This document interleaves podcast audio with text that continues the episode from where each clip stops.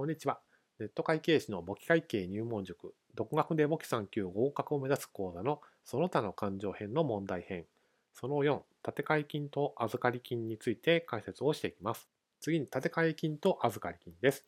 まず、従業員の支払い3万円を一時的に立て替えたということなので、お金が3万円減っています。従業員から3万円後日もらえるということなので、建て替え金です。ですから資産の増加ですので、左側に3万円と書きます。で、ここで源泉所得税とかが書いてきて、出てきてますけれども、源泉所得税というのは、儲けた時に儲けを払う人が転引きする所得税のこと。まあ会社で言いますと、給料を払う時に、給料を受け取る人じゃなくて、給料を払う人が転引きをして、その給料をもらう人に代わって税務署にお金を払うと。まあ、こんな感じの時に使う用語のことを源泉所得税といって、勘定科目で言うと預かり金と言います。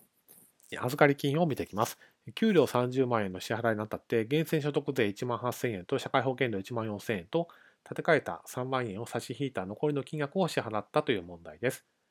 こちらで源泉所得税って何っていうのをまず疑問に湧くと思うんですけども、源泉所得税っていうのは、儲けた人が本来払うべき税金を、えー、儲けを払う人、この場合で言うと会社です。会社は従業員に対してお金を払わなきゃいけないんですけれども、本来従業員が儲かって、えー、給料を稼いで儲かって払うべき税金を払う人、税金えー、会社が代わりに転引きして、先に引いておいて、その引いた金額を後日税務署に払うと。こんなパターンで税金を払うということもあります。これを源泉徴収とか源泉所得税っていうふうに言います。この社会保険料もよく似たようなもんですけども、この時に使う勘定科目を預かり金と言います。自分がもらうべきじゃないけれども、代わりに預かってますよと。で、その、それは後日税務署とかに払いますよということです。ですから、負債勘定科目を使います。負債の増加ですから、右側に書くと。だから、預かり金3万2000円と書いてます。